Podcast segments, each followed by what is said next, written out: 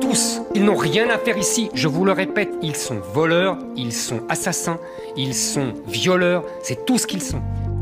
Vous avez remarqué On parle toujours des migrants, mais jamais des migrantes. Les femmes constituent euh, la moitié des migrants dans le monde. Pourtant, on en parle beaucoup moins que celle des hommes. Parce que le plus souvent, dans l'histoire, les femmes s'appellent anonymes. Moi, c'est Romane Frachon. Je suis journaliste à Marseille.